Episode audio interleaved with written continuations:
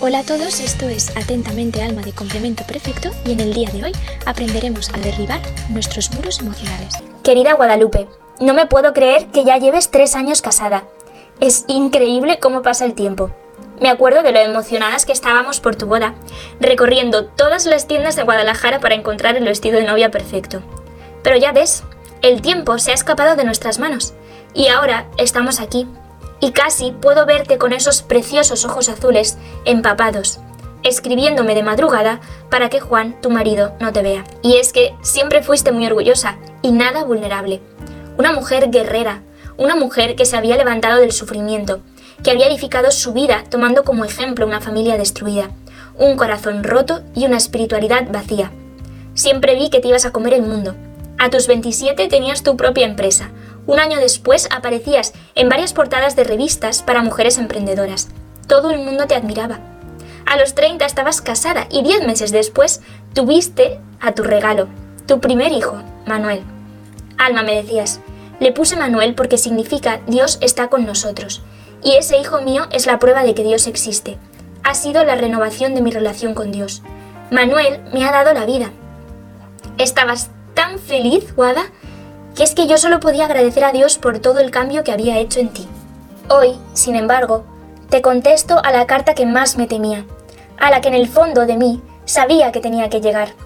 Me contabas que hace un año tu madre se presentó en casa por sorpresa y que a partir de ese momento todo se había desbordado tu castillo de naipes no resistió el soplo de la realidad a la que habías tratado de evitar durante años. Hoy te voy a explicar lo que sucedió. Te voy a contar cómo evitar los problemas. Taparlos sin solucionarlos, lo único que hace es aumentar la herida. Imagínate, Guada, un muro. Un muro que tú misma has construido para contener una marea amenazante. Tú estás feliz con tu muro, porque has conseguido separarte de aquello que sabías que no podías resistir. Pero un desafortunado día, resulta que en tu muro se abre un pequeño agujerito. Y tú, Guada, te asustas y corres a taparlo con un dedo. Pero al cabo de unos días, se abre otro pequeño agujerito que corres a tapar con tu otra mano. Y así hasta que ya no te quedan partes del cuerpo con las que tapar los agujeros. ¿Y ahora qué hacemos? La tensión aumenta, cada vez aparecen más agujeros y tú no sabes qué hacer. Te sientes frustrada, impotente y lo peor de todo no has conseguido solucionar el problema. La amenaza no solo no ha desaparecido, sino que cada vez es más grande. Algo así es lo que has hecho tú en este último año. Tu primer agujero se abrió cuando apareció la pesadilla de tus recuerdos, tu madre. Me acuerdo de las noches de universidad hablando en tu cuarto, la mirada fría con la que me hablabas de tu madre. Te abandonó cuando tenías 13 años para liberarse de la presión familiar, o eso decía ella. Y desde entonces Solo te mandaba pequeñas flores disecadas en sobres que pese al odio que decías sentir, estoy segura que aún conservas en el primer cajón de tu armario. Te voy a decir por qué las guardabas. Todo era mentira. Yo te miraba mientras me hablabas implacable de tu madre, asegurándome que lo habías superado y que no sentías nada por esa mujer, como la llamabas. Pero en el fondo, yo notaba esa llamada a gritos de una niña que había perdido lo más querido en su vida a mí ya sabes que no puedes engañarme. Impotencia, abandono, traición. ¿Por qué ocultabas esos sentimientos, Wada? ¿A qué tenías miedo? ¿A qué tienes miedo? No creas que te estoy juzgando. Tu madre abrió una herida en ti que te atravesó en tu raíz, en tu identidad, en tu ser. El amor de los padres es reflejo del amor divino. Es el amor primero que siembra el amor que vivirás en el futuro. ¿Dónde estaba ese amor primero tuyo? ¿Por qué había huido? ¿Qué había en ti, Wada, que tu madre necesitó escapar? ¿Qué habías hecho mal? Todas esas preguntas seguro que te las hacías continuamente y lo peor es que nadie te respondió, porque nunca las sacaste de tus pensamientos. Al verla plantada en la puerta de tu precioso departamento en Guadalajara, entraste en pánico. Ese agujero que creías que no se iba a abrir, se abrió y toda la ansiedad que te producía ese dolor vino de golpe. Lo que te pasaba, Wada, es que durante muchos años habías puesto lo que se llama un límite emocional a ese sufrimiento. Es un mecanismo por el cual pusiste barreras psicológicas para gestionar la ansiedad que te producía implicarte emocionalmente con tu madre, o más bien con su abandono. Durante años Creíste que esta indiferencia era un signo de que lo habías superado, de que mentalmente estaba sanado. Pero ahora te das cuenta, amiga, de mi preocupación al ver tanta seguridad. No estamos hechos para soportar tanto dolor. Estamos creados para amar y ser amados. Estás creada para recibir todo ese amor para el que Dios te pensó. Fíjate que yo me imagino a Dios llorando todo el tiempo que tú debiste hacerlo. Ahora podemos darnos cuenta de que lo único que conseguiste evitando el problema fue intensificarlo. Tras la aparición de tu madre, que venía a pedirte perdón por tantos años de ausencia, tú le cerraste la puerta de un portazo. Me contabas en la carta que te vino una angustia terrible y que abrazada a la taza del váter lloraste todo lo que esos años te habías guardado. No podías respirar, te tumbaste en el suelo del baño y te acurrucaste. No saliste hasta tres horas después, cuando te llamaron del colegio porque no habías ido a recoger a Manuel.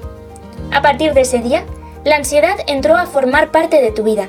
Y tu marido, Juan, que se enamoró de ti por tu valentía, por tu capacidad de ser una superwoman, para afrontar todos los problemas sin dubitar, al principio se preocupó muchísimo por ti.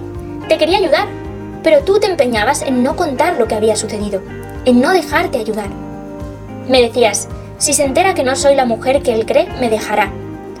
Así que Juan, que no comprendía nada, empezó a estar más nervioso en casa, a dejarte de lado. No entendía por qué habías perdido tu sonrisa, por qué llorabas por las noches y por qué se te olvidaba cocinar o ir al trabajo. Me contabas que querías salir de ahí, querías ser la de antes, pero no sabías cómo. Al mes, sentiste que tu relación de matrimonio estaba destruida. Tú estabas aparentemente más tranquila, pero Juan pasaba cada vez menos tiempo en casa y el tiempo que volvía me decías que te miraba como con pena, con lástima. Me imagino lo que habrá sufrido Juan estos meses. No sabía cómo ayudarte, Guada, y es normal. No estamos entrenados para salvar situaciones así. No estamos entrenados para hacernos cargo de todo el dolor de la otra persona. Nuestra empatía tiene un límite. No podemos fundirnos con las emociones del otro, y menos con sus pensamientos, porque si no, seríamos el otro. Esto empeora si tú, Guada, no te abriste a Juan, si no le dejabas ser partícipe de tu sufrimiento. En ese momento, no ayudaste para nada a Juan a ayudarte. Tampoco sabías cómo hacerlo, te habías pasado años luchando para aparentar seguridad. Las peleas en casa aumentaron. Me decías que empezasteis a pelear por cosas que antes solucionabais con una cena y una copa de vino. La tensión entre vosotros crecía y tú cada vez te sentías más triste. Toda la reactividad emocional que activó tu madre la volcaste en Juan. Querías a tu marido, por supuesto. Querías que te entendiera y que te abrazara. Pero sentías que te ibas a derrumbar si te mostrabas ante él. Si hacías presente ese sufrimiento. No podías permitirlo, e ibas recogiendo las piezas rotas que se iban cayendo de ti, sin éxito, claro, porque cada vez se rompían más. Necesitabas urgentemente reconocer que no podías sola. Necesitabas dejar de luchar contra ti misma. ¿Qué hago? me decías en tu carta. ¿Sacrifico mi matrimonio? Yo no quiero que Manuel sufra. Yo no quiero que viva lo que viví yo. ¿Y qué hago con mi madre? Tu madre no ha vuelto a ir a tu casa pero notas su presencia aunque no sepas dónde está. Y eso es porque toda la situación con tu madre no es tu madre, eres tú. Tu madre no abandona tu mente. No puedes dejar de culparla, no puedes dejar de sentir ese odio, de crucificarla por todo el dolor que te ha causado a ti y a tu familia. Pero realmente eres tú. Verás, Guada, un sabio profesor mío me dijo una vez que en una relación en la que había habido tanto sufrimiento, tanto daño, alguien tiene que empezar a dar bien por mal. Alguien tiene que empezar a amar. No importa quién sea, pero alguien tiene que empezar. Tu madre te ha herido en tu identidad. Pero te animo a que seas tú la que empiece, la que haga revolución, la que dé bien por mal. Te animo a perdonar. ¿Y cómo voy a hacer esto, Alma? No le puedo perdonar por tantos años de sufrimiento. Guadalupe, no es un momento concreto en el que perdonas, es un proceso. Lo primero en este proceso es la demolición. Sepárate de tu pared, Wada. Deja de controlar la amenaza que hay detrás del muro. Reconoce ese dolor, ese miedo que te invade. Permítete derrumbarte. El muro va a romperse, va a descontrolarse. ¿Qué haré entonces? Pues mojarte, empaparte de esos miedos, de esas emociones que tanto temes y que tanto has estado ocultando no para amargarte ni hundirte en la miseria, sino para que seas consciente de que vivir ese sufrimiento, separarte de tapar esos miedos, ese muro, te permitirá enfocarte en lo que sí que quieres, en tu marido, en tu hijo, en tu fe, que ahora están todos tan lejos de ti, porque tú te estás preocupando en controlar esa amenaza en vez de vivir esa vida que quieres. Necesitas darte la vuelta, ponerte de espaldas al muro y vivir la vida con la que tanto soñabas. El muro va a seguir haciendo agujeros, va a seguir ahí, va a seguir resquebrajándose. Pero mira todo lo que te estás perdiendo por intentar contenerlo, por intentar tapar agujeros.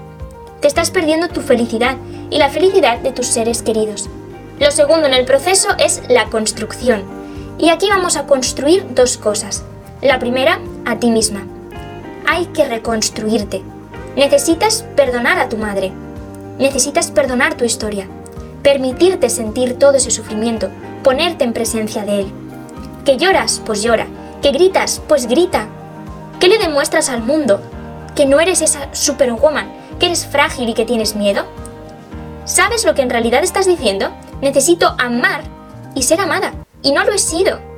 Pero puedes empezar a amar, Wada. Puedes empezar a amarte. Empieza por querer perdonar. Empieza por poner esa voluntad, aunque el corazón no acompañe. Y aunque la cabeza te diga que estás loca por admitir que necesitas perdonar a alguien que te ha hecho tanto daño. La relación con tu marido también hay que rehacerla. Os habéis hecho mucho daño. La verdad, no hay nada que más me emocione que rehacer esto. Yo sé que os amáis. Sé que él sabe que tu madre te abandonó, pero que nunca le expresaste la realidad de cómo te sentías. Mira esto como una oportunidad, Guada. Es el momento para que esto os una todavía más, para que le dejes quererte tal y como eres, y que también tú puedas amarle con un amor renovado.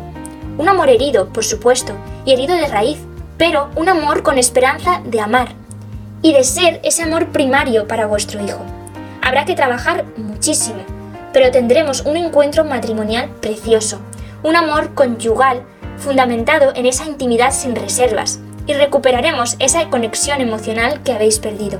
Tú eres la mujer superwoman, eres la mujer que llega a todo, que tiene empresas repartidas por todo México, la mujer divertida que consigue mantener la chispa con su marido y que organiza cenas con amigas íntimas una vez al mes. Tu marido te ama por todo eso, pero también te ama, o quiere amarte, por ser una mujer real, una mujer que llora, que sabe a él, que le cuenta sus sufrimientos.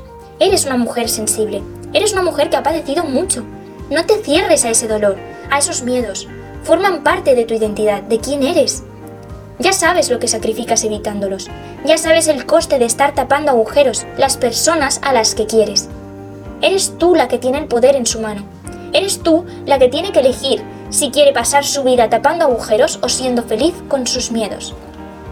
Y por último, Wada, no puedo cerrar esta carta sin admirar lo mucho que os inspiró Dios con el nombre de vuestro Hijo. Manuel, Dios está con nosotros. No olvides estas palabras, no olvides el nombre de tu Hijo. Manuel es verdadera alianza, es resurrección de tu historia. No necesitas una prueba de que Dios te ama. Necesitas mirar a Manuel a los ojos y ver cómo Dios te ha salvado ya de ese sufrimiento. Has sido capaz de amar de entregarte incluso sin saber lo que era amar. Imagínate lo que Dios te tiene prometido. Dios te ha redimido. Ha transformado tu historia, incluso sin que tú supieras lo que era sentirse amado. Te ha dado una oportunidad de amar. De amar a tu hijo como tú no fuiste amada. De perdonar a quien te hizo daño. Y enseñarle este perdón a tu hijo y a tu familia. De entregarte a tu marido por amor y un amor para toda la vida. No desaproveches estas fuentes de amor. Mira muchísimo a Manuel. Mírale mientras duerme. Mírale tomando sus cereales de desayuno. Mírale mientras juega, porque estás mirando el amor que Dios tiene contigo y con tu historia. Atentamente, Alma. Muchas gracias por escucharme. Soy Alma y me encanta formar parte de Complemento Perfecto. Sígueme y cualquier duda o comentario puedes escribir a Complemento Perfecto. En Facebook y en YouTube nos encontrarás como Complemento Perfecto y en Instagram y en Twitter como Complemento P. Nos vemos en la próxima.